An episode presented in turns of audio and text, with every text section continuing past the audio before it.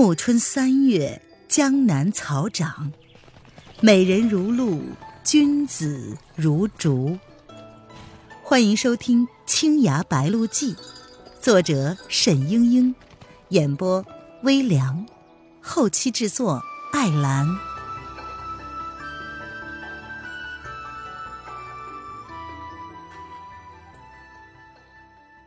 第四十八章。命悬一线。蒋灵谦指的那个墙角，正是刚才水流出的地方。大水冲过，地上的石砖似乎有了一些松动，显得与别处不同。沈轩奔了过去，把剑插入了石缝之中，那块砖就被翘了起来，底下露出了一条窄窄的石阶，通向黑漆漆的。地下深处，两个人大喜，相扶着走了下去。这条地道开凿的十分简陋，仅有一个人高，黑暗无光，摸索着走下去，每一步都是在下台阶，岩壁也越来越湿，应当是在下玉皇山了。蒋灵谦道：“沈郎，你看我们在朝哪个方向走啊？”沈轩想了想，然后说：“呃，朝东吧。这可不是那条没有标出的出路吗？”蒋灵谦果然道：“ 那张地图上，东边应该有一条出路，但是路有一些奇怪的地方，我也看不懂。啊，且走吧。”又走了许久，似乎到了山谷底部，石阶越来越窄，几乎是在山石的夹缝之中穿行。山道的出口一直没有出现，石阶却是在往上攀升了。奇怪啊，难道这个出口真的在另一座山上吗？沈轩此时的内力紊乱，他讲话的时候不禁气喘吁吁。蒋灵谦轻声的道：“沈郎，夜来夫人。”真的可以治好你的伤吗？沈轩心想：是真是假，现在有什么可考虑的？忽然，他看见前面隐隐的有微光，不觉得道：“小心！”这里已经是半山腰，又是一间巨大的石室，四壁的长明灯如鬼火一般，眨着暧昧的眼睛。石室正中，赫然停了一口精致的石棺。怪不得叶来夫人说这迷宫会是他最后的归宿，连棺材都准备好了。蒋灵谦说：“啊，也怪不得刚才那条路那样的隐蔽狭窄。他也料到，他将来恐怕是不得好死，逃到这迷宫中的迷宫里来，一块大石头。”就可以将通道阻断。他的仇家也绝计想不到他会葬在这里。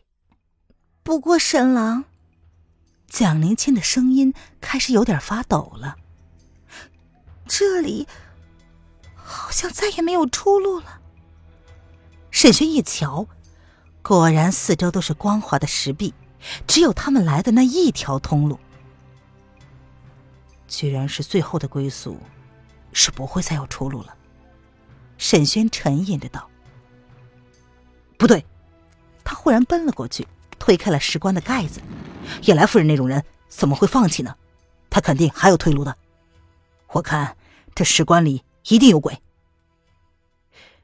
然而石棺里并没有鬼，这的的确确是一口棺材，不过特别大。蒋灵谦跳了进去，摸了摸棺壁。发现也是由一块块的石板砌成的，却不像一般石棺那样由整块大石雕刻而成。他说：“我敢说，叶来夫人绝对没有真的打算死后睡在这里。”就在这时，山道深处远远的传来了脚步声，两个人一听，大惊失色。这一条山道绝无人迹，寂静的连尘埃落地都能引出来回声。那是夜来夫人听到他们的声音，追赶过来了。我好心放你们走，你们竟敢跑到这里来窥探我的秘密，我叫你们死无葬身之地！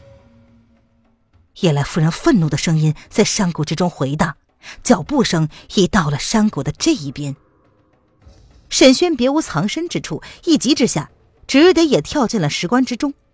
就在他落地的那一刹那，石棺底部的一块石板咯啦咯啦的滑了开来，底下又是层层的石阶，还露出了微光来。沈郎，蒋灵谦压低了嗓音欢呼道：“你竟然一脚就踩着了机关！”沈轩也高兴地说：“哎，丽丽，你赶快下去，我马上就来。”沈轩转过身去，费力的将石棺的盖子合好，听见叶来夫人的脚步声已经不到十丈远了。想来叶来夫人的轻功极好，不免心急。回头一看，蒋灵谦蹲在那里，还没有从地道里出去。丽丽，快走啊！沈轩急出了一身汗。你先走。蒋灵谦一毫也不动，只是白玉一般的纤纤食指，竟然在没命的抠着石棺底部的一块青石板。那块石板上赫然刻着五个字：“江海不系舟。”沈轩叫道。别管了，那东西有什么用啊？叶来夫人的脚步声已经到了外面的石室里，一步步急得像催战的鼓点儿。沈轩使劲的拽着她的裙子：“黎黎，走啊！”蒋灵谦飞起一脚，将沈轩踢进了地道里。沈轩一头栽下，半昏了过去，又是一口鲜血洒在了石阶之上。就在这时，蒋灵谦抠出了那块石板，把手探了进去。也就是在这个时候，石棺的盖子被击飞，一只羊脂玉般的手掌凝着重重的黑气，向蒋灵谦亮出的背心狠狠地击了下来。随着这一掌，蒋灵谦也滚到了地道的底部。沈轩感觉他柔软的身体倒在了自己的身上，顿时清醒了过来，抱起了蒋灵谦，拼命地向前跑去。沈轩本来早已经没了力气，此时脚底的踏沙行竟然比任何时候都快。可是这个地道的尽头还是一间石室。沈轩几乎要绝望了，叶来夫人却紧紧的追了上来，在他身后不到两丈远。不，我一定要把他带出去。忽然，沈轩瞥见石室一边似乎有一个香案。写着牌位，供着花烛，也不知道哪里来的灵感，沈轩忽然长剑出手，掷了过去，把那个香案砸了个七零八落。夜来夫人一声惨叫，扑到了香案那边，居然没有再爬起来。这时，怀里的蒋灵谦猛地咳了两声，微黑的血喷在了沈轩的脸上。沈轩抬起迷离的眼睛。看见前面仿佛是有一扇门，于是一头撞了过去。门吱呀一声开了，沈轩站立不稳，栽倒在门外的一潭碧水之中。这时，一股激流冲了过来，把他推入一条宽阔的山溪里，顺流而下。他挣扎着，扑腾着，不让自己被波浪击沉，同时把昏厥的蒋灵谦紧紧的抱住。在这碧波无垠的东海上，已经漂流了两天。两天来，没有食物，没有水，只有一只小小的破船随波逐流，不知飘向何方。但这，并不是沈轩所焦急的。整整两天了，蒋灵谦时而昏睡，时而醒来，却一直没有神志清晰的时候。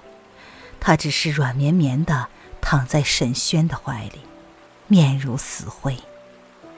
沈轩把身上所有的解毒药丸全都嚼碎了，给他喂下，一点起色也没有。洞庭沈家的秘方从来没有这样失灵过。其实沈轩自己也到了生死的边缘。那天他在酒席之中挣扎半日。终于被波浪冲入了钱塘江。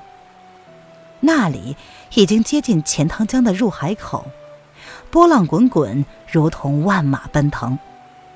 他自己也不知道究竟是怎样在滔天的白浪之中拼搏过来的，或者只是一种求生的本能吧。幸好蒋灵谦一直昏迷着，他只需要将他死死的抓住，不让波浪把他们两个分开。总之，最后他终于攀上了一条破朽的小木船，几乎再也爬不起来了。沈轩那吐血的恶症在叶来夫人的地道里就发作了，可是根本就顾不上，为了奔命，照样得用尽全身的内力。那些气流奔撞。万箭穿胸的疼痛似乎也都感觉不到了，只是这时，沈轩看看自己染遍了鲜血的衣衫，才想起来，自己已经虚弱到了极点，只有一线生机吊着性命。现在每吐一回血，他都要昏迷半天，每次都怀疑自己是不是就此死去了。然而他死了，黎黎怎么办呢？小船在大海之中漫无目的的飘荡，天边挂着几朵千色的流云。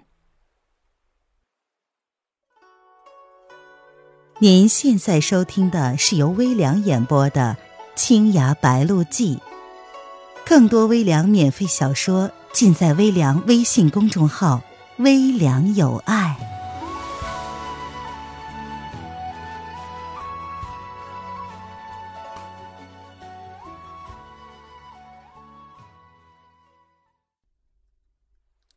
沈郎，蒋灵谦缓缓的叫道。沈轩挨近了他，却听见他在说：“我有话对你说。”沈轩看见蒋灵谦的眼神明亮，吐字清晰，似乎是有所好转。想起来他的伤势，急忙的道：“我我先问你，叶来夫人是不是打了你一掌？那功力如何？”蒋灵谦闭了闭眼睛，然后说：“他没打着我。”忽然他又说：“那不是陆地吗？”果然，不远的海面上浮着一座绿莹莹的小岛，岛上似乎还有房子。沈轩大喜，使劲儿的把小船向那边划去。到了陆地上。总会有更多的办法。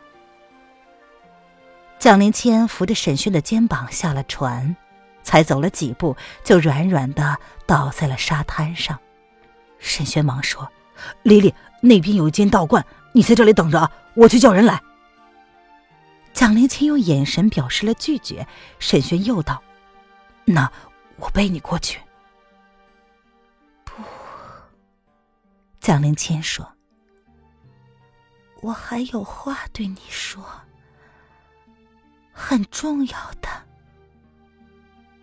你听我说完了再去找人。沈轩看见蒋灵谦的脸上容光浮动，眉目之间却是一片青紫，他的心顿时抽紧了。这样的情状见过无数回了，这不是好转，是。回光返照。沈勋将黎黎轻轻的扶了起来，把她的衣衫解开，露出脊背。黎黎的背肤若白雪，没有半点的伤痕。正如梅雪萍当年所说，石香无影手的功力到极致的时候，根本看不出任何掌印，伤者身上完好无损。但其实已经身中剧毒，无可解救了。那只刻着碧桃花和生辰八字的红色臂环在阳光下闪闪夺目，刺得沈轩的泪水夺眶而出。沈郎，江陵谦道：“你别难过。”好好听我说话，我这一口气跳了好几天，不肯就死，是因为这些话不能不告诉你。那卷书呢？说着，李丽的衣裳里掉出了一个油纸包裹。他颤抖着双手扯开油纸，里面掉出了一卷书来。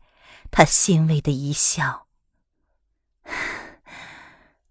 果然，那果然就是失踪多年的洞庭武松学秘籍《江海不系舟》。”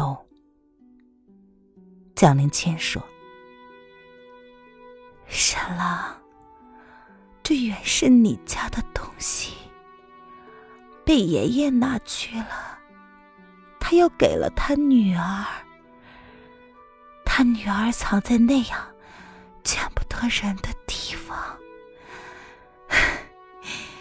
一定是这样的。现在还给你，李丽。这东西与我们有什么相干？值得你用性命去换吗？我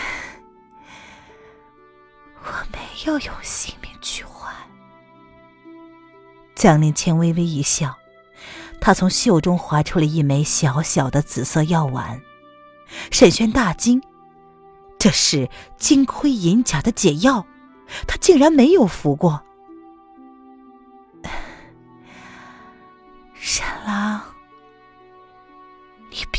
我任性。你上天台山来找我的时候，我就看出你活不长了。你想瞒着我，那怎么可能？我可不想比你活得久。沈轩竟然哑然无语。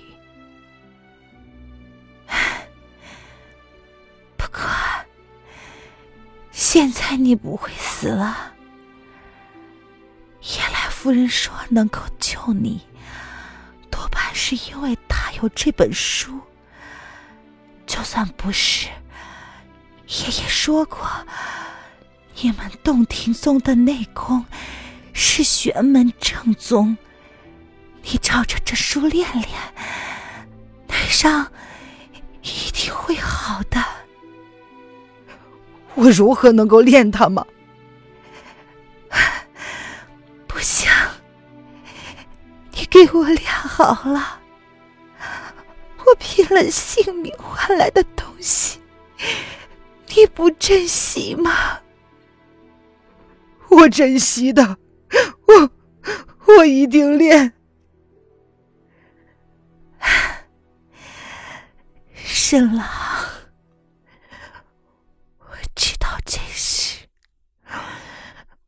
才知道自己是多么盼望你能活下去，长命百岁的活下去。可是从前。我知道你要死了，心里反而有些高兴。沈轩听到这里，他又不明白了。蒋灵谦闭了一会儿眼睛，才说：“你若不是命在旦夕，又又怎么会？”上天台山来找我呢？怎么会对我说那样的话？不是的，丽丽，那都是我真心的愿望。我我并不是因为我要死才对你说的。我知道，那是你真心的愿望。他甜甜的一笑，似乎在回想那个夜晚的美妙情形。所以，虽然明知荒唐，我也很满意。沈郎，我不是不知道，其实倘若不是因为时日无多，我也不会要你陪我。不会的，本来我们就不该在一起，那太为难你了。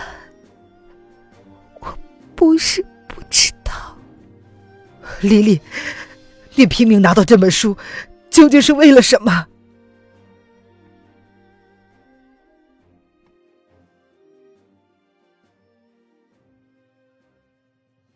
亲爱的听众朋友，本集播讲完毕，感谢您的收听。